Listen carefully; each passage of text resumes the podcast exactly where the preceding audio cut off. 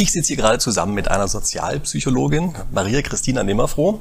Und sie hat eine besondere Sache gemacht. Sie war nämlich bei der letzten Generation dabei. Hat sich die ganze Sache mal von innen angeguckt, um herauszufinden, ja, wie das so eben von innen her aussieht, was man vielleicht für Einblicke bekommen kann, die von außen nicht kriegt. Und ich glaube, ich mache jetzt keine langen Vorreden, sondern frag dich gleich mal. Erzähl uns mal eine Kleinigkeit dazu. Also zum einen ist es so, dass die letzte Generation innen doch anders aussieht als von außen. Ja? Also man denkt ja so, das ist eine äh, Graswurzelbewegung von jungen Leuten, die sich irgendwie spontan oder weniger spontan zu Straßenblockaden zusammenfinden. Und dann sieht man gar nicht, was da für eine riesige Organisation und für eine jahrelange Planung da auch schon dahinter ist. Das Ganze ist quasi das Ergebnis einer äh, weltweiten Experimentierphase mit Blockaden und Aufmerksamkeitsaktionen. Und was wir jetzt erleben, ist äh, das Ergebnis davon, was gut läuft, was in den Medien gut rüberkommt, was man mit einer bestimmten bestimmten Anzahl von Leuten machen kann. Das ist also wie so ein kleiner Konzern organisiert, ähm, auch global aufgestellt. Und wir erleben eben äh, die Aktivitäten der deutschen Sektion. Okay. Ich glaube, damit haben wir das hier schon mal genug angeteasert, worum es hier so geht. Ähm, ich würde sagen, Jetzt erzähl doch mal vielleicht zwei, drei Kleinigkeiten über dich selber. Mir wird immer gesagt, ach, meine Gäste, die sind immer so spontan hier und steigen direkt ein, dürfen nie was zu sich sagen. Also nachdem du jetzt angeteasert hast, sag doch vielleicht zwei, drei Worte zu dir und dann vielleicht auch, wie du eigentlich dazu gekommen bist, sowas zu machen. Also ich bin wissenschaftliche Mitarbeiterin an der Hochschule Bonn-Rhein-Sieg und forsche seit sehr, sehr vielen Jahren zu Non-Profit-Organisationen und ihre Wirkungen in der Gesellschaft. Also alles das, was eigentlich kein Geld bringt, äh, von Parteien, Gewerkschaften, Kirchen, äh, sozialen Organisationen und natürlich seit einigen Jahren verstärkt im Bereich der Social Movements. Ja, also was ist mit äh, Fridays for Future, mit Attac und ähnlichen Organisationen. mich interessiert einfach, wie die arbeiten, vor allem auch, wie die ihre Leute binden, weil die gehen ja da freiwillig hin, da verdient keiner oder so gut wie keiner äh, gutes Geld. Und im Ergebnis, was hat das für eine Wirkung in die Gesellschaft rein und vor allem auch auf die Politik? Und da bin ich natürlich im letzten Jahr ganz zwangsläufig auf die letzte Generation gestoßen, habe mir das erstmal in den Medien angeguckt und dann gesagt, okay, ich erfahre zu wenig über die, ich muss äh, mich viel, viel näher äh, damit beschäftigen und ähm, äh, da tatsächlich in die Organisation reingehen. Okay. Und wie hast du das eigentlich gemacht? Hast du einfach angerufen und gesagt, hier, ich würde gerne bei euch mitmachen? Oder hast du sogar reinen Wein eingeschenkt und hast gesagt, hier, eigentlich bin ich ja Sozialpsychologin, will mal sehen, wie ihr so tickt. Wie hast du das gemacht? Also ich muss zugeben, ich habe ein bisschen geschummelt. Also mhm. ähm, in der Psychologie gibt es dafür einen eigenen Begriff, das nennen wir verdeckte Beobachtung im Feld. Das ist gar nicht so ungewöhnlich. Das klingt jetzt erstmal so wahnsinnig bombastisch, aber das macht man relativ häufig. Also zum Beispiel, wenn man Kinder und Jugendliche in der Schule beobachtet, kommt man auch nicht morgens rein und sagt, gut, ich beobachte euch jetzt mal alle. Ähm, sondern äh, da gibt es eben diese verdeckten Beobachtungen, die gibt es auch bei Konsumenten, wenn Leute einkaufen, dass man äh, Blickrichtungen oder Wege beobachtet. Also ganz exotisch ist es nicht.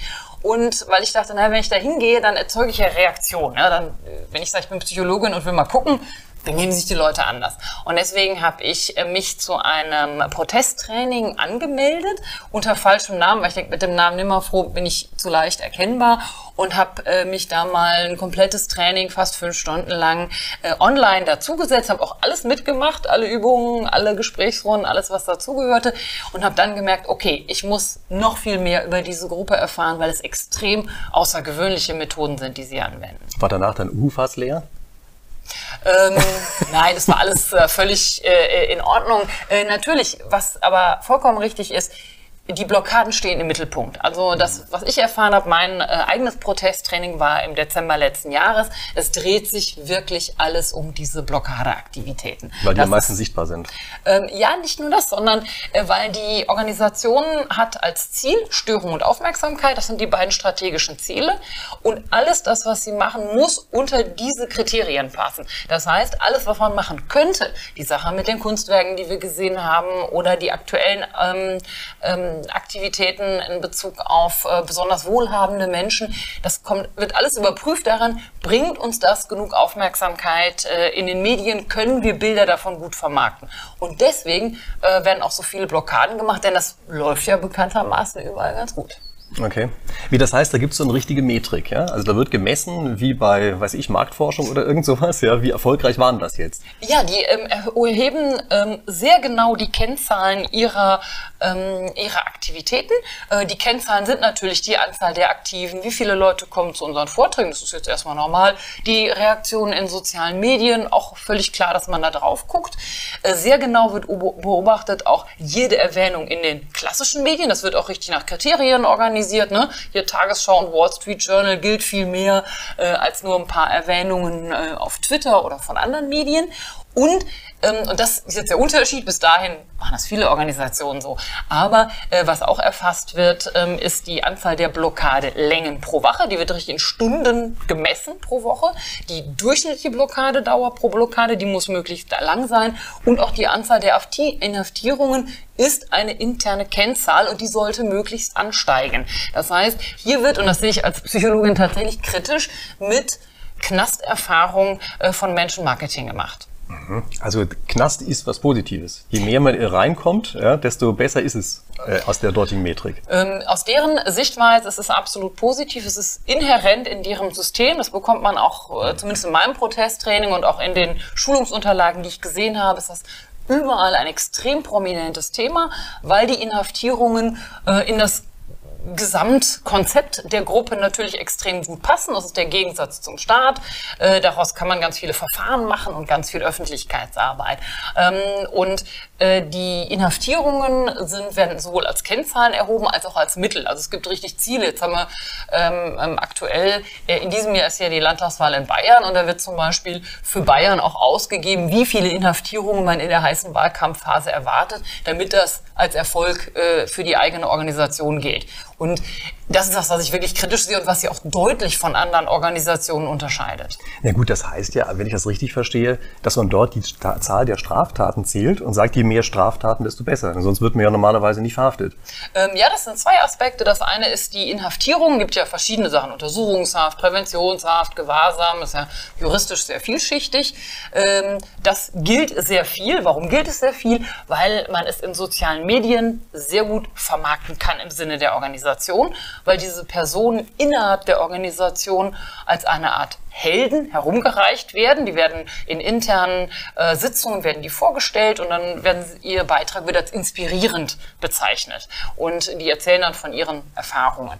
Und auf der anderen Seite sind die Strafverfahren auch ein extrem wichtiges Mittel, weil Strafverfahren in Deutschland, zumindest die Gerichtsprozesse, alle öffentlich sind.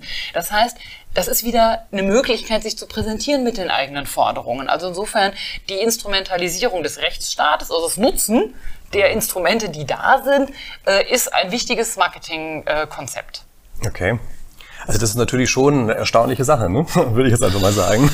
Ja, deswegen also. Äh, bin ich da auch so tief eingestiegen, weil bestimmte andere Organisationen, sei es Attac oder Fridays for Future, mhm. jetzt aus den Social Movements oder eben andere gesellschaftliche Gruppen, ähm, ähneln sich in ihrer politischen Lobbyarbeit, in der ehrenamtlichen Betreuung, auch in den Finanzierungsstrukturen. Das ist alles interessant, das äh, mache ich seit Jahren sehr gerne und die stechen halt in allen oder fast allen Punkten extrem heraus. Zum Beispiel dadurch, dass sie sehr wenig überhaupt ehrenamtliche Menschen haben, weil die meisten Menschen dort angestellt sind. Bei welchem? Bei der letzten Generation. Die sind angestellt? Die sind angestellt. Die haben, das ist äh, Teil des Konzepts, das ist ein bisschen kurios. Ich habe mich am Anfang gewundert, warum stellen die Leute an? Ich weiß äh, natürlich, wie in Deutschland Verbände funktionieren und dachte immer, das ist das teuerste in einem Verband ist immer Personal. Ja? Also wenn du irgendwo im Sportverein fragst oder in einer sozialen Einrichtung, das teuerste ist immer Personal. Da ist man immer vorsichtig äh, mit, da sich zu viel äh, auf die Paywall zu holen. Und deswegen hat mich das gewundert. Und die Ursache dafür habe ich auch viel später herausgefunden in meiner Recherche, ist, das ist eine Vorgabe des, des internationalen Netzwerkes, die sagen, wir wollen möglichst hauptamtliche Mitarbeiterinnen und Mitarbeiter, ähm, damit die uns möglichst viel zur Verfügung stehen im Sinne des zivilen Widerstandes, eben zum Beispiel auch Inhaftierungen und ähm, um die Doppelbelastung zwischen Beruf, Familienverantwortung, Ehrenamt äh, äh, nicht zu groß werden zu lassen. Das ist auch eine der Organisationen, die sich überhaupt so aktiv um seelische Gesundheit ihrer Aktiven kümmert. Ähm, Im Ergebnis ist es so, dass wir ähm, aktuell ungefähr 100, 120 Mitarbeiterinnen und Mitarbeiter der letzten Generation in Deutschland hauptamtlich haben ähm, in der Größenordnung Beschäftigung Mindestlohn ähm, und sozialversicherungspflichtige äh, Beschäftigung sind, Verhältnisse sind dabei. Das sind also erstmal normale Arbeitsverträge. Das ist ein krasser Gegensatz zu allen anderen Organisationen, die in dem Feld unterwegs sind. Und wer zahlt das?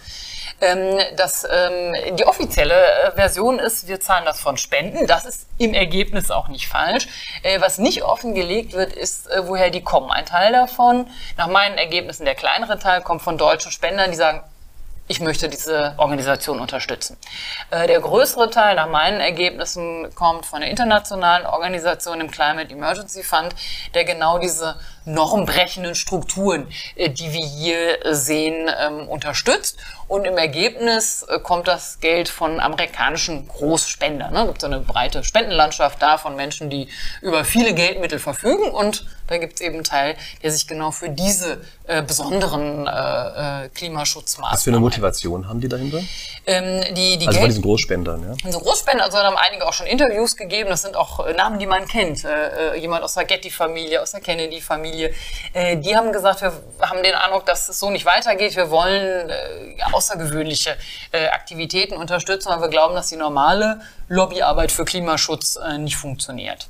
Mhm. Insgesamt muss man allerdings sagen, äh, laut den veröffentlichten Zahlen dürfte das bald nicht mehr ausreichen, weil äh, die, weißt du, was so in den Organisationen und in den Ländern an Geld ausgegeben wird, ähm, wenn deren offiziellen äh, Informationen stimmen, werden die den Betrieb mit den Finanzmitteln nicht mehr lange aufrechterhalten können. Okay. Also das heißt, das Geld der Spender reicht im Augenblick nicht aus. Nein, also ähm, die, äh, die Fixkosten, die in Deutschland äh, da sind, sind irre hoch. Mhm. Ähm, man rechnet eben, also damit ähm, äh, selbst konservativ gerechnet, pro Monat 150.000 bis die 200.000 Euro äh, alleine an Personalkosten. Das ist für äh, eine deutsche Non-Profit-Organisation irrwitzig viel. Und das kann so eigentlich mit dem bestehenden Finanzierungskonzept äh, nicht auf lange Sicht funktionieren. Da muss äh, noch was anderes dazukommen. Das wird so nicht, wird so nicht klappen. Das der Großteil des Geldes in den letzten anderthalb Jahren, also ungefähr so ab Frühjahr 22, äh, kommt vom Climate Emergency Fund. Also sonst könnten die das gar nicht machen. Okay. Das heißt also, von den Spendern ist dann die Hauptmotivation, wir müssen irgendwas tun, damit es dem Klima gut geht. Ähm, ich finde es immer so ein bisschen so ein Kontrast zu dem, was dann wirklich von der letzten Generation kommt. Aber sag uns doch mal, was sagen die denn selber, was deren Ziele sind? Also äh, deren Ziele äh, sind äh, die Veränderung der Politik. Also der, der Adressat von allem, was getan wird, ist die Politik, die äh, verändern soll. Also die äh, zum einen äh, bestimmte Klimaschutzmaßnahmen beschließen soll und auf der anderen Seite ähm, auch die Strukturen verändern wollen. Das ist, äh, geht manchmal so ein bisschen unter, ist aber für mich auch das Moment, wo man sehr genau aufpassen muss, äh, weil die letzte Generation ja sagt, der Bundestag entscheidet aus unserer Sicht nicht adäquat. Wir möchten einen Gesellschaftsrat, äh, der den Bundestag äh, praktisch in der Entscheidungsfindung ablöst. Das kann man jetzt rechtlich und verfassungsrechtlich noch weiter durchdeklinieren. Aber im Ergebnis auch durch die ständige Desavouierung der Politik und auch äh, der, der, der internen Formulierungen ähm, geht es darum, das System so zu stabilisieren. Also ein Beispiel zu sagen, die letzte Generation spricht intern davon, dass Kommunalpolitiker äh, zum Kippen gebracht werden sollen. Das ist jetzt äh, kein Dialog auf Augenhöhe, wo man sagt, man ringt um eine gemeinsam gute Lösung, sondern die arbeiten die Bürgermeister und Oberbürgermeister nach dem Prinzip ab, wen können wir äh, auf unsere Seite ziehen. Und äh, das ist kein gesellschaftlicher Aushandlungsprozess, der da stattfindet, sondern die einen haben Recht und die anderen sollen das machen. Das ist aus psychologischer Sicht äh, nennt man das moralische Überlegenheit und ein Übervertrauen in die eigene Überzeugung. Und das ist auch das, was von außen viele als arrogant bezeichnen. Hey, kommen die da drauf? Ja? Und ähm, da die Organisation aber in den Entscheidungsstrukturen extrem klein ist, findet eben dieser Aushandlungs- und Diskursprozess nicht statt, den man sonst äh, hat. Das heißt, es ist eine Organisation, die sagt, was sie will und andere Ansichten aber auch nicht zulässt. Also das heißt, das ist eigentlich wirklich, wie der Name ja schon nahelegt, eine quasi religiöse Organisation, die das auch so sieht, also mit dieser entsprechenden religiösen Überlegenheit, ja, und auch eigentlich, wenn ich es richtig verstehe, ja antidemokratisch ist. Denn wenn Sie sagen, der Bundestag ist, macht gar nicht mehr das Richtige, wir wissen, was das Richtige ist, das ist ja eigentlich antidemokratisch, oder? Also die, äh, der Gesellschaftsrat, der da angestrebt wird, soll natürlich äh, repräsentativ zusammengesetzt sein. Aus meiner Sicht ist der problematisch an der Stelle zu sagen, warum soll ein bevölkerungsrepräsentativ zusammengesetzter Rat anders entscheiden als eine repräsentative Demokratie? Da kann man lange drüber streiten, aber es ist auf jeden Fall eine äh, Abkehr oder auch eine Ablehnung bestehender Strukturen. Und das ist in allen Industrienationen. Wir haben in den Industrienationen überall Formen der repräsentativen Demokratie. Und diese Struktur äh, wird äh, da abgelehnt. Auf der anderen Seite muss man aber auch wissen, äh, innerhalb der letzten Generation gibt es zumindest für den deutschen Bereich eine gewisse politische Naivität. Also im Sinne von äh, einem sehr einfachen Instrumentalismus. Wenn Berlin blockiert wird, wird die Politik fallen. Ne? Das ist so ein, ein, eine, eine Annahme, äh, die die Variabilität der politischen Entscheidungen deutlich unterschätzt. Das ist ein bisschen höflich formuliert, aber wenn man so die politischen Diskussionen ähm, auch in der Gruppe verfolgt und die strategische Ausarbeitung, das erscheint eigentlich monströser und durchdachter, als es in Wirklichkeit ist. Und hast du denn das Gefühl, dass die Methode, die da angewandt wird, eigentlich überhaupt eine ist, die zielführend ist? Ähm, also für den, für den deutschsprachigen Bereich, also auch in meiner Kenntnis der politischen Strukturen, äh, kann ich das verneinen. Nein, das ist nicht zielführend, was da passiert. Äh, für andere Länder muss man da ein bisschen vorsichtig sein. Ich halte das aber für ähm, zumindest für sehr fragwürdig, weil die, die Kausalität, die dahinter steckt, ist ja, es setzen sich Menschen auf die Straße und blockieren den Verkehr und dadurch ändern Politiker ihr Verhalten. Also ich glaube, diese Kausalität ist auch das, was viele Bürgerinnen und Bürger einfach irritiert haben. Was hat wie kann das eine äh, zu dem anderen führen? Also insofern äh, bin ich der Ansicht, dass es so nicht funktionieren kann. Aus der Innensicht kann ich sagen, die sehen sich in äh, direkter äh, äh, Erbfolge von Mahatma Gandhi, von Martin Luther King, von der Bewegung für das Frauenwahlrecht. Das sind alles ähm, politische Forderungen, die jeder unterstützt. Das steht völlig außer Frage. Äh, nur für mich ist der große Unterschied, dass wir in, dass es hier um andere Fragestellungen geht. Das waren immer Fragen, die ähm, Menschenrechte auf der individuellen Ebene betroffen haben. Das haben wir jetzt nicht und wir haben auch keine Regierung, äh, die jetzt Klimaschutzmaßnahmen generell ablehnt oder leugnet. Man kann lange darüber streiten, äh, ob das gut und richtig ist. Mir ist oft auch zu wenig. Ähm, aber dieser extreme Gegensatz, der da aufgemacht wird, der wird meiner Ansicht nach in Industrienationen nicht funktionieren. Und dazu muss man auch sagen, in den anderen Ländern kommen die viel schlechter an als bei uns. Ist das so, ja? Ähm, ja, es ist generell so, dass äh, die Deutschen mit Abstand äh, die erfolgreichste Gruppe sind. Also es gibt äh, Partnerorganisationen, die zum Teil ein bisschen anders heißen wie äh, Just Stop Oil in Großbritannien, aber die hängen alle zusammen. Die haben alle die gleichen Kampagnenkonzepte, die benutzen die gleichen Schulungsunterlagen fürs Kleben, äh, die kriegen das, kriegen das Geld, äh, alle vom Climate Emergency Fund, also eine extrem enge Verbindung. Äh, Deutschland mit Ab Abstand am erfolgreichsten, Österreicher sehen noch ganz gut, werden übrigens von Deutschland aus gesteuert. Mhm. Ähm, und ansonsten äh, haben die einfach keine Akzeptanz. Also äh, in anderen Ländern haben diese Gruppen deutlich weniger Zulauf und hier gibt es ja schon wenig. Und die äh, Rezeption in der Öffentlichkeit ist viel, viel geringer. Man könnte auch platt sagen, die Medien reagieren weniger stark auf die Aktivitäten. Mhm. Das heißt also, diese etwas verklärte Sicht, die ist dann bei uns schon vorhanden. Ja?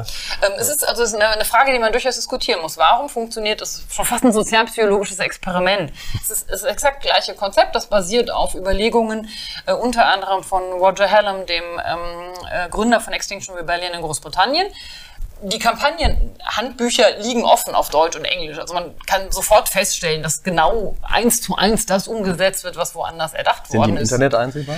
Ähm, zum Teil ja. Also nach meinen ähm, ähm, äh, Interviews Anfang des Jahres sind einige nicht mehr auffindbar. Ich glaube, äh, also ich hatte den Eindruck, da wird darauf reagiert. Ähm, aber wenn man die vergleicht, das ist genau dasselbe.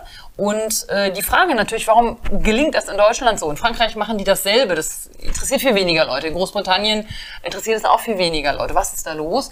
Und ich glaube, es hat viel mit der deutschen Protestkultur zu tun. Die deutsche Protestkultur, nach meinen Ergebnissen, ist eine beobachtende Kultur. Ja? Und sie gucken, was, was machen die dann so. Es ist auch eine sehr voyeuristische Protestkultur. Das ist ja interessant, was, also, da wird interessiert beobachtet, aber man möchte nicht partizipieren, man möchte nicht Teil davon sein. Das heißt, auf der anderen Seite wird es, werden kleine Proteste gehypt, um ähm, sozusagen hier, da findet in Deutschland was statt und man guckt auch egal aus welcher politischen Richtung das ist, man guckt da sehr genau drauf, wer dabei ist, wie viele Leute da sind, was da passiert. Man geht aber nicht selber hin. Und äh, dadurch findet ähm, bei der letzten Generation und auch bei vielen anderen Gruppierungen eine mediale Überhöhung statt, wodurch dann der verzerrte Eindruck entsteht, boah, ganz Deutschland klebt auf der Straße. Ja, und das ist eine totale Verzerrung und hat mit dem, was tatsächlich passiert, relativ wenig zu tun. Und ich glaube, dass dieser Mechanismus ähm, besonders in Deutschland ist, vor allem weil in Deutschland, ich habe das bei der Heizungsdebatte letzten Herbst gesehen, in Deutschland versucht man immer alles besonders richtig zu machen. Ja? Also wenn wir sagen, wir müssen Heizung runterdrehen, dann frieren wir plötzlich gleich alle. Ja? Das ist, ich habe äh, dazu im letzten Herbst, äh, im Winter ein Interview beim, im Wall Street Journal gegeben, ich musste sehr lange erklären, warum wir Deutschen dann immer extra mehr frieren als andere. und ich glaube, das hat auch was mit, mit den Maßnahmen zu tun und mit der Sorge zu tun. Wir haben hier einen gewissen Hang zur Katastrophisierung, einen Hang zu sehr schwarzen und düsteren Prognosen und deswegen alles, was das befeuert, ja, äh, ob es im Gesundheitsbereich oder im Klimaschutz ist, also was diese, dieses grundlegende Bedürfnis nach, oh, das wird ja sehr schlimm, befeuert, fällt in Deutschland auf besonders fruchtbaren Boden.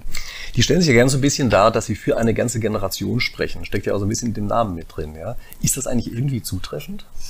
Ähm, nach den Ergebnissen in Deutschland auf jeden Fall nicht. Also zahlenmäßig sind das extrem wenig Leute. Äh, sie haben keinen großen Zulauf aus der Generation, also dass jetzt scharenweise sich junge Menschen anschließen. Äh, eher im Gegenteil. Also das Durchschnittsalter liegt über dem eigentlich kommunizierten Durchschnittsalter. Äh, das berichten auch alle, die zu Veranstaltungen gehen. Also es sind eigentlich, sind es eher äh, Menschen mittleren Lebensalters und nicht überwiegend junge Menschen. Auch die Akzeptanz unter den jungen Menschen ist sehr unterschiedlich. Zum einen haben wir natürlich eine positive Einstellung gegenüber Klimaschutzmaßnahmen und auch Sorge um äh, alles, was da passiert. Das ist unstrittig, aber keinen persönlichen Bezug äh, zu genau dieser Art von Aktivismus. Das hat natürlich auch was mit den vielen Autofahrern zu tun, äh, weil ich selber aktiver Fahrzeugteilnehmer bin, äh, dann zieht es mich nicht gerade zu Leuten hin, die das verhindern wollen oder auf der Straße kleben. Also die Repräsentativität der Äußerung ist definitiv nicht da. Äh, das Umweltverhalten von jungen Menschen unterscheidet sich nicht sehr von dem von Älteren. Das, ist, äh, das wird verzerrt dargestellt. Wird dir nicht manchmal vorgeworfen, dass du ja eigentlich Klimaleugner bist, dadurch, dass du solche Sachen machst? Also ähm, ähm, ja, mir wird viel vorgeworfen. Also ich bekomme sehr viel Kritik, äh, was ich aber erstmal gut finde. Also natürlich in sozialen Medien ärgert man sich, wenn es unter die Gürtellinie geht. Also ich glaube, da war auch schon alles dabei, mein Alter, meine kognitive Leistungsfähigkeit und was ich in meinem Leben sonst so gemacht habe. Äh, originell ist immer der Vorwurf, ich würde ja mit dem Auto zur Arbeit fahren. Ich habe noch nicht mal eins. Ähm, äh, aber äh, es gibt auch viele. Also du fährst nicht mit dem Auto zur Arbeit? Nein, weil ich keins habe. Und okay. äh, wobei das witzigerweise auch ein Stück weit mit Klimaschutz zu tun hat, weil ich dachte, ach komm, ich wohne so, ich brauche nicht unbedingt eins. Wie bist du jetzt hier mit der S-Bahn? Äh, genau, ich bin jetzt mit öffentlichen mhm. Verkehrsmitteln auf die allerletzte Minute, weil natürlich trotz Puffer das eine oder andere nicht Noah, geklappt hat. Morgen fahren Sie mal wieder nicht. Ich bin, okay. ich bin da wirklich gebeutelt. Also ich könnte auch darüber eine ganze Menge machen. Aber äh, die Kritik, die mir entgegenschlägt ähm, ähm, und die auch allen anderen, die vielleicht nicht ganz so begeistert sind von der letzten Generation, entgegenschlägt, ist eben die, ja, sie sind ja gegen Klimaschutz, sie wollen ja da gar nichts machen, ja, sie wollen ja, dass sich nichts ändert. Das ist natürlich bei so einem komplexen Thema ein völlig fehlgeleiteter Vorwurf. Äh, weil nur weil man nicht alles gut findet, was von einer sehr extremen Gruppe gemacht wird, heißt das an sich, dass man sich nicht selber damit beschäftigt. Also äh, das ist äh, in den Medien nimmt das und auch in der Politik einen ganz unguten Schwung. Und da sehe ich auch wirklich Medien und Politik elementar in der Pflicht, mehr zu differenzieren und äh, dann nicht einfach nur sehr kategorial zu entscheiden. Mhm. Gehen wir nochmal äh, zurück zu den Sachen, die die eigentlich wollen. Ja, das finde ich immer das Faszinierende. Also vielleicht muss ich an einer Stelle jetzt mal ein ähm, oder einflechten. Ich hatte zu denen auch mal Kontakt. Ich fand es extrem wertschätzend, wie sie mit mir umgegangen sind ähm, obwohl, glaube ich, klar war, dass wir in der Ausführung jetzt nicht einer Meinung sind. Ich meine, von der Grundposition vielleicht her schon, ja, aber das fand ich erstaunlich. Ich fand sie erstaunlich offen gegenüber anderen Positionen, über die wir gesprochen haben. Und ich fand es erstaunlich, ähm, sagen wir mal, unwirksam, was sie eigentlich gefordert haben. Also das wichtigste Ziel ist ein Tempolimit und das ist ja also völlig Banane, wenn man es genau betrachtet an der Gesamtwirkung. Also bringt eher sogar Leute dazu, gegen lauter solche Sachen zu sagen. Also ich halte das für völlig kontraproduktiv. Und ähm, solche Maßnahmen, die für meine Begriffe extrem wirksam wären, weltweit, die sind gar nicht auf dem Radar. Also würde mich mal interessieren, wie schätzen du das ein? Sind, also mal angenommen, die hätten ihren Rat und dürften alles machen, was sie machen wollen. Wäre das eigentlich überhaupt gut fürs Klima?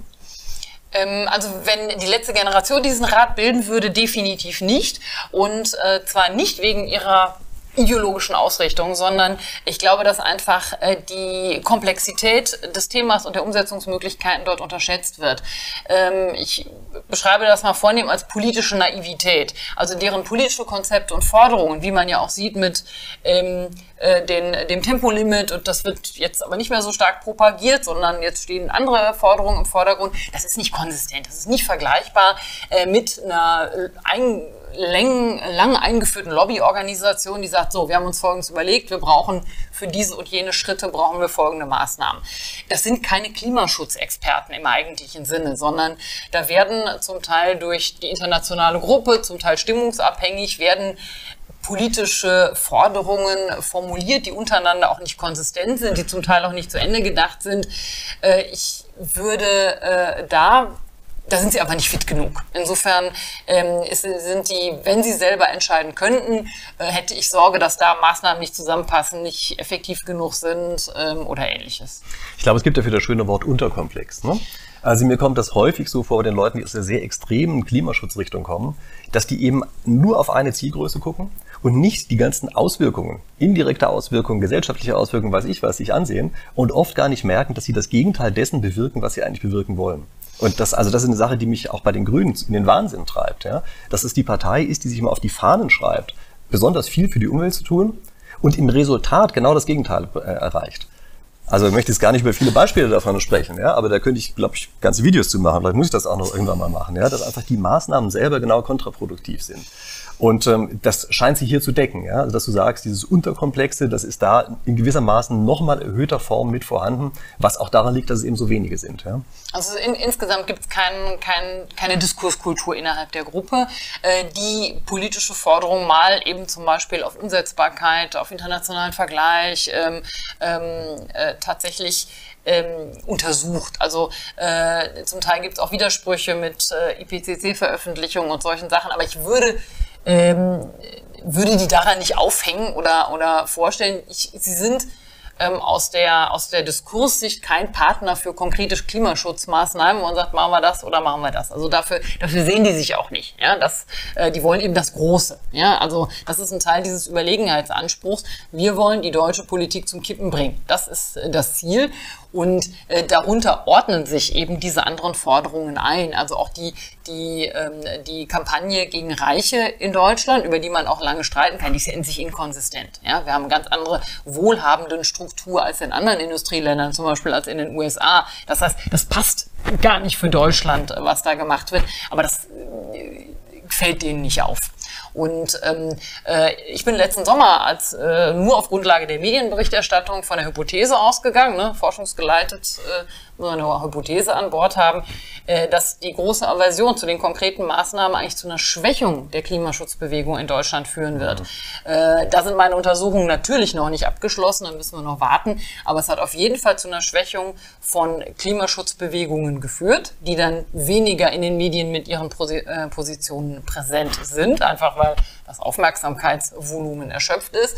Es hat eine Schwächung stattgefunden, auch der, ähm, des Klimaschutzes in der Politik, weil sich, äh, das sieht man gerade aktuell an den Grünen, äh, sich da in der Positionierung unglaublich schwer tun. Finden wir das gut, was da ist? Finden wir das nicht gut? Ne? Streiten wir darüber? Das schwächt diese, äh, schwächt die Grüne Partei im Kern. Das heißt, ich verfolge auch weiterhin die Hypothese, äh, sind solche extremen ähm, äh, Taten oder extremen Forderungen nicht eher geneigt, die Gegner äh, äh, politisch zu unterstützen. Aber wie gesagt, noch nicht abgeschlossen, da muss ja. man noch vorsichtig Aber das ist im Augenblick auch meine Wahrnehmung, ja? dass es sehr viele Leute gibt, denen das früher eigentlich alles mehr oder weniger egal war und die jetzt auf einmal sagen, was ein Mist und den Klimaschutz wollen wir überhaupt gar nicht und so, dass also eine richtige Gegenbewegung dadurch ausgelöst wird. Ja? Also gerade genau das Gegenteil dessen, was sie eigentlich erreichen wollten. Ja? Was auch nicht verwunderlich ist, weil jetzt auf einmal etwas an sich positiv besetzt ist, mit was Negativem in Verbindung gebracht wird. Und wir waren mit Straftaten und Kunstbeschmutzung und lauter solchen Sachen. Ja, das ist ja eine Assoziation, die auftaucht. Und dann gibt es ähm, ein, ähm, ein psychologisches Moment, was man nicht unterschätzen darf bei allem, was mit Umweltschutz zu tun hat, gibt auch vergleichbare Themen, ist das Attitude-Behavior Gap. Ja, wir haben viele Menschen in Deutschland, die sagen ich finde schon wichtig, dass man sich um die Umwelt kümmert. Keine Frage, das wird sicherlich eine mehrheitsfähige Position in Deutschland sein. Ähm, aber wir haben extreme Lücke zum Verhalten. Wir wissen, dass die Verhaltensänderungen auf individueller Ebene, sei es der Verkehr oder im Bereich Ernährung oder Verpackung oder was auch immer, sich so gut wie gar nichts. Also ich gucke mir alles Konsumverhalten sehr genau an, seit sehr vielen Jahren. Da gibt es so gut wie keine Veränderungen. Das heißt, ähm, die, die Verhaltensveränderungen äh, gehen nicht mit mit der Einstellungsänderung. Und jeder, der sich mit Klimaschutzmaßnahmen beschäftigt, muss sich die Frage stellen, wie bringe ich die Menschen dazu, das zu machen. Und ähm, alleine mit Verboten wird es nicht gehen und alleine mit Überzeugung und Wahrnehmung und Aufmerksamkeit wird es auch nicht gehen. Und wir erleben auch in der jüngeren Generation nicht unbedingt umweltgerechteres Verhalten. Ja? Also wir sehen, dass alle großen ähm, ich nenne es mal Kampagnen in dieser Richtung, ne? die Flugscham 2018, 2019, ähm, äh, dann die ständige Diskussion um Autofahren und solche Sachen. Das spiegelt sich in den Konsumzahlen überhaupt nicht wider. Mhm. Also mein Ansatz wäre ja auch immer, das technologiegetrieben zu tun. Ich glaube, einfach nur Druck auszuüben, zu sagen, ihr müsst das jetzt anders machen, das wird so nicht funktionieren. Das führt einfach nicht zu dem, was man gerne haben möchte, sondern man muss eben durch entsprechende Technologie dafür sorgen, dass die Leute es gerne wollen und sich danach auf eine Weise verhalten, wie es eben, naja, insgesamt akzeptabel ist. Insbesondere, weil wir sowieso weltweit so klein sind, dass es auf uns selber gar nicht ankommt, sondern auf unsere Vorbildfunktion, wenn ich mal diesen äh, Begriff jetzt verwenden kann. Also indem wir vormachen, wie andere dann auch reich werden können, ohne äh, umweltschädlich zu sein. Ja.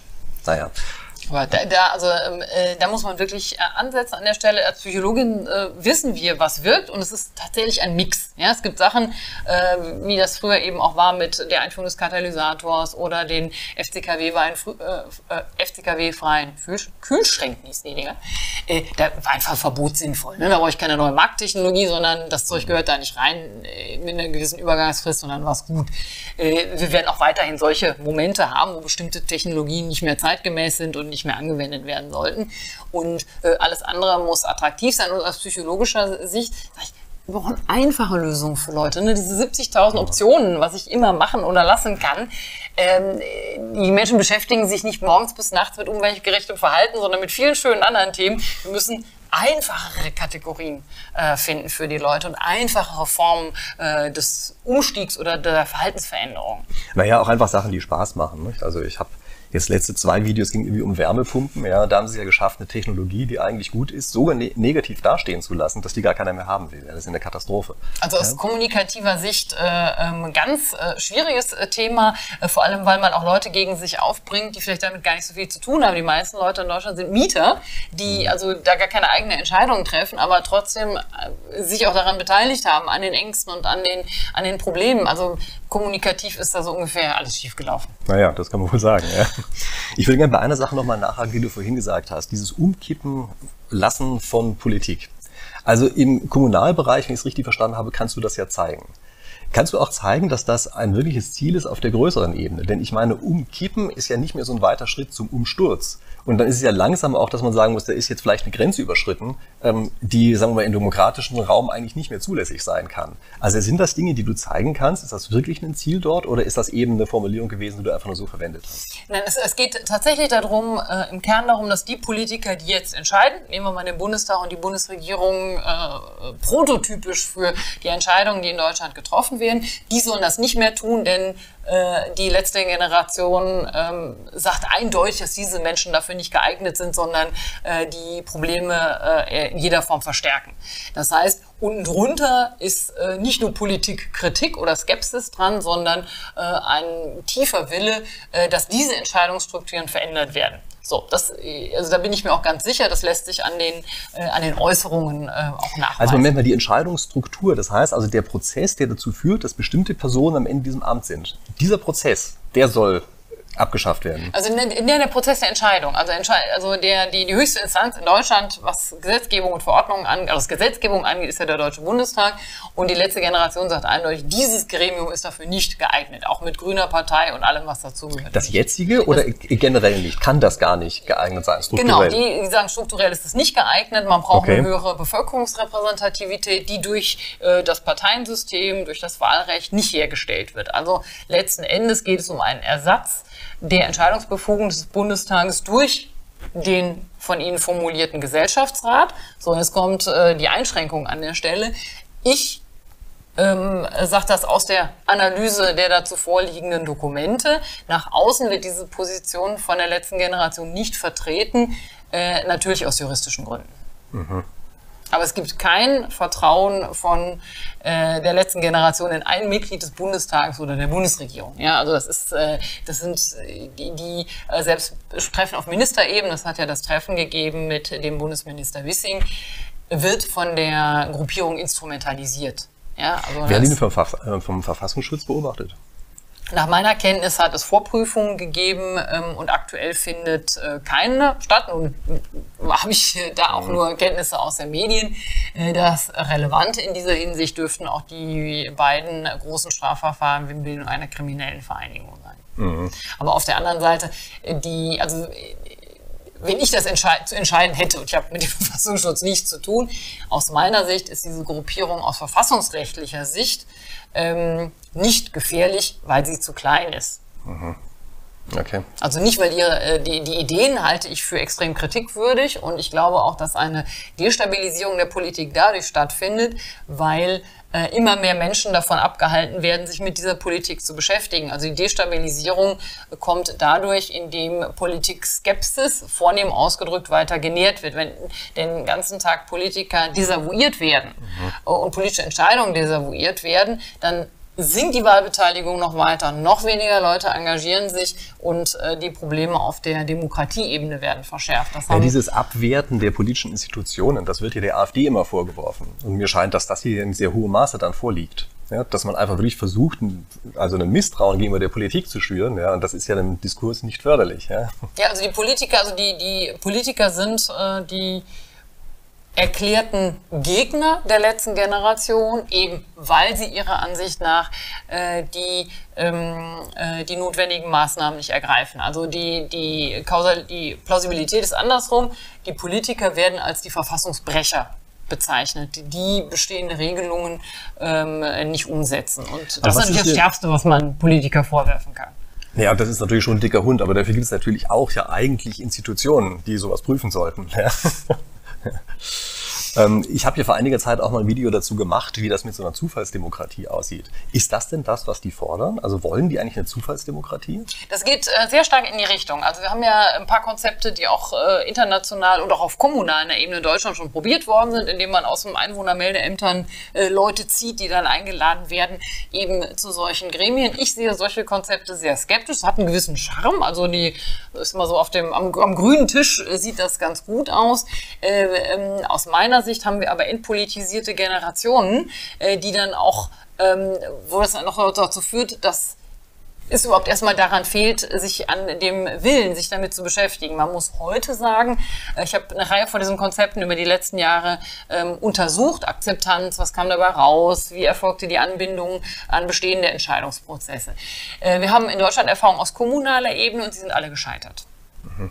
Also da ist nichts also, äh, positiv übergeblieben.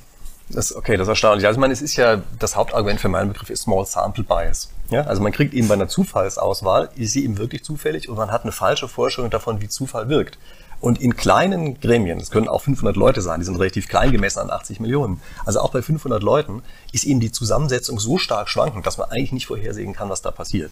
Also ich glaube, wenn die wirklich so ein Zufallsparlament auf einmal hätten, die würden sich ganz schön wundern, was da rauskommt.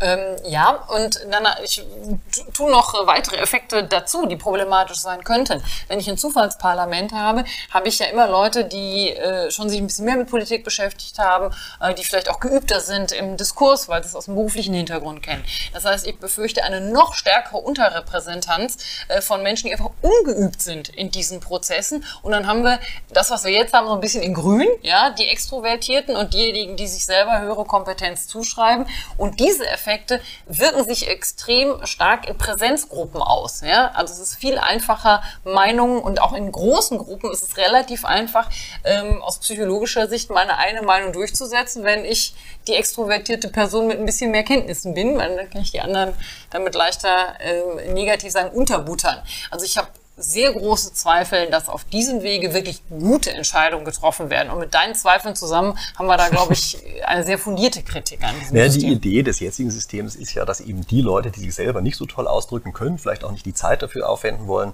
dass die irgendwen beauftragen, das an ihrer Stelle zu tun, der das kann, dem das Spaß macht, der die Zeit dafür gibt. Ja, das ist, glaube ich, die Idee. Und ich wüsste jetzt nicht, warum das so zu völlig falschen Ergebnissen führen soll, obwohl es natürlich auch da starke Selbstorganisationsprozesse und weiß ich was nicht alles gibt. Ja. Aber von den ganzen Verfahren, die ich mir vorstelle, vorstellen kann, ist es eigentlich eines der besten. Also wir haben da wichtige Aushandlungsprozesse, auch gerade durch die Öffentlichkeit. Äh, wir haben äh, dysfunktionale Aspekte. Also ich habe äh, zwei Sachen untersucht. Ähm, das eine sind die Personalauswahl in den Parteien. Das habe ich mir in einigen Parteien genau angesehen.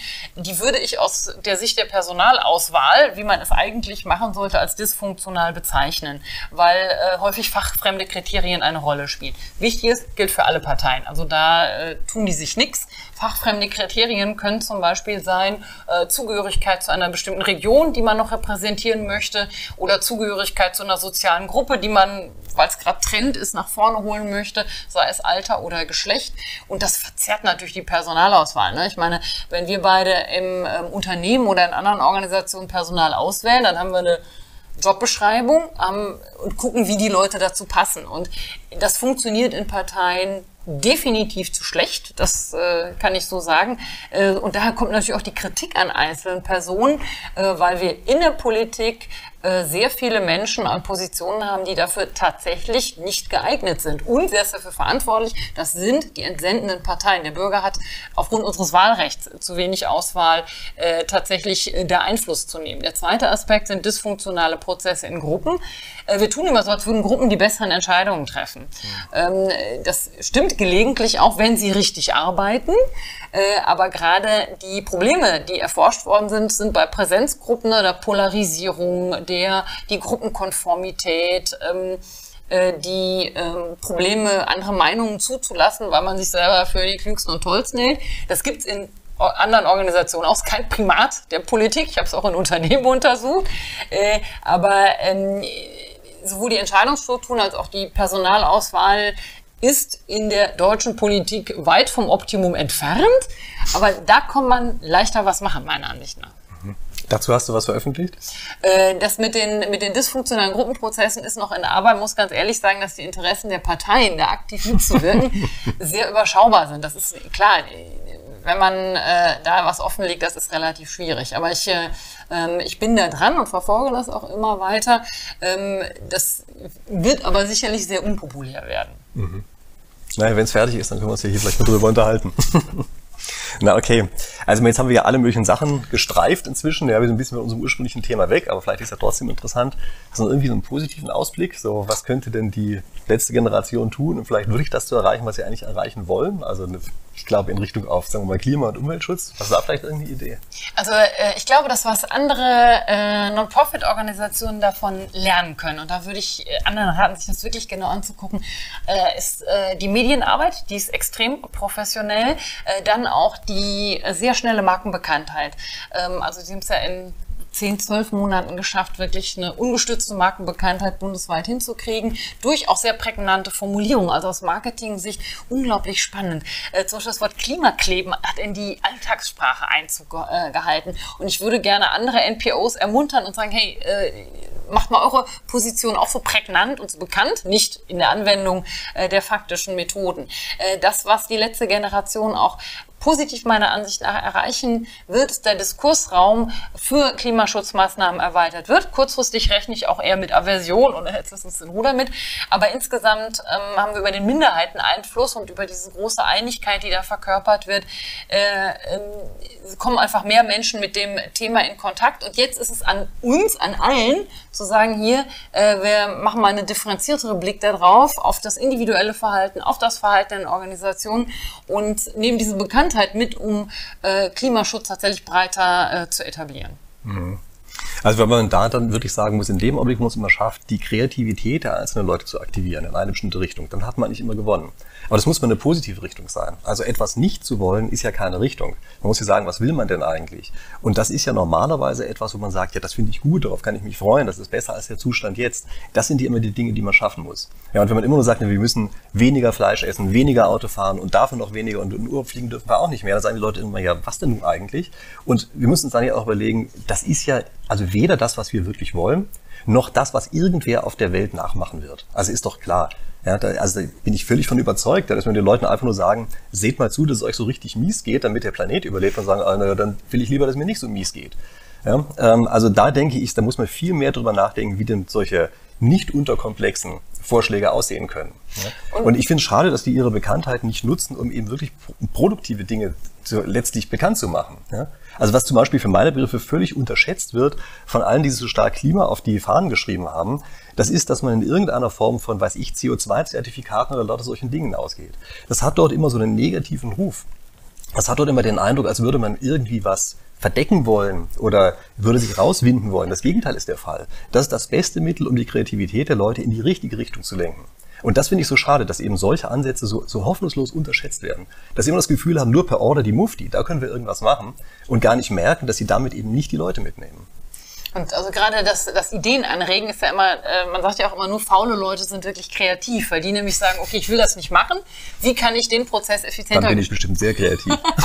ja, aber das bringt uns weiter. Also zu sagen, mhm. okay, ich habe ein Ziel, wie eben zum Beispiel die äh, Reduktion der CO2-Emissionen oder ich habe für meine Organisation, für Energie... Äh, muss ich weniger ausgeben, weil es teurer geworden ist. Und dann komme ich auf den Trichter zu sagen, ha, da könnte man doch noch was machen. Und äh, ähm, durch diese Verzichtsdebatte kommst du halt da an diesen Punkt nicht hin. Und äh, deswegen ist es so wichtig äh, zu sagen, hier, was, was kann man denn jetzt daraus noch aktiv tun? Ja, klar. Also ich meine auch gerade die ganzen Sachen, ja so Wärmepumpe oder sowas, ja, das sind ja auch technische Spielereien. Bin ich vielleicht ein, bin ich vielleicht ein bisschen besonderer Typ, der sehr stark auf technische Spielereien anspringt, ja. Aber vom Prinzip her ist das ja schon etwas, was eben, wie gesagt, man auch positiv verkaufen kann, ja. Also weiß ich, der eine kauft sich ein Auto, der nächste sagt, neben meine Wärmepumpe finde ich mal viel schicker, ja. Warum eigentlich nicht? Ne? Also das kann man ja auch entsprechend positionieren. Das, äh, genau, das wäre auch noch äh, natürlich auch in sozialer Sichtbarkeit ganz wichtig. Eigentlich bräuchten wir mehr, und das wäre auch noch eine Geschäftsidee, ähm, Klimaschutzsymbole, die man auch zeigen kann. Ne? Wir kennen ja aus, den, äh, aus der vergangenen... So die Klima-Rolex und so. Ja, das ist kein Witz. Also wir haben ja früher immer klasse Statussymbole, ne? das Auto und die Lage des Hauses und ich weiß nicht was. Vieles abgelöst ja, das worden. Durch, Elektroautos durch geworden, technische ne? Sachen, genau. Und dann fährt man eben mit bestimmten Automarken dann, mit anderen Automarken dann vor. Ja, und warum nicht auch dieser Wunsch nach, nach Abgrenzung und außergewöhnlich sein? Warum nicht Luxusmarken, die genau äh, daraus auch mal was machen und sagen, Mensch, es ist schick, äh, damit ähm, unterwegs zu sein und das zu zeigen. Und ich glaube, dass da noch eine ganze Menge drin ist, weil so aus psychologischer Sicht eine persönliche Anerkennung und sich erheben, da fühlen sich viele Leute sehr gut damit. Ja, das ist klar. Ich meine, das ist natürlich auch ein Fehler, den die Unternehmen im Augenblick machen. Ja, die sind ja sehr passiv, indem sie sagen, ja, ja, wir haben so Produkte so, wie sie immer waren, aber hinten dran, der ganze Rattenschwanz, der sieht dann irgendwie nach ganz sauberem Klima und sowas aus. Das zeigt das ja nicht stark genug nach außen. Ne? Also das glaube ich auch, dass sich da einiges machen lässt, ja, insbesondere um eben dieses positive, spielerische zu aktivieren. Na schön, ja. Ich weiß gar nicht, wie lange wir jetzt gesprochen haben. Hast du noch irgendwas, was du unbedingt loswerden wolltest? Ähm, ja, dass sie die Beschäftigung mit solchen Themen auch wirklich Spaß und Freude macht und äh, dass äh, ähm, darüber sich auch zu unterhalten. Wir haben vorhin über die Kritik gesprochen, die ich erwische. Nein, ich finde das super wichtig. Ich setze mich mit jedem auseinander, nicht immer besonders gerne, aber das bringt diese Gesellschaft weiter. Ja, also wenn sich jeder nur für sich alleine ärgert, bringt das überhaupt nichts, sondern gehen Sie raus, sprechen Sie mit Menschen und äh, tauschen Sie sich aus, suchen Sie die beste Lösung und äh, dann kommen wir tatsächlich alle weiter und es macht auch noch eine Menge Spaß. Ja, schönes Abschlusswort. Dann können wir jetzt eigentlich ja nur noch auf die Kommentare warten, die uns so erwarten. Ich hoffe, es werden positiv. Ja, Sie wissen ja, hoffentlich wertschätzende Kommentare. Wenn Sie ein Like abgeben wollen, dann gerne. Dislikes werden bestimmt genug kriegen, oder? Was meinst du? ja. Och, ich glaube, wir beide haben schon äh, äh, ganz guten Fanclub für unsere Unterstützung und ich freue mich auch über jede Weiterentwicklung und Ideen.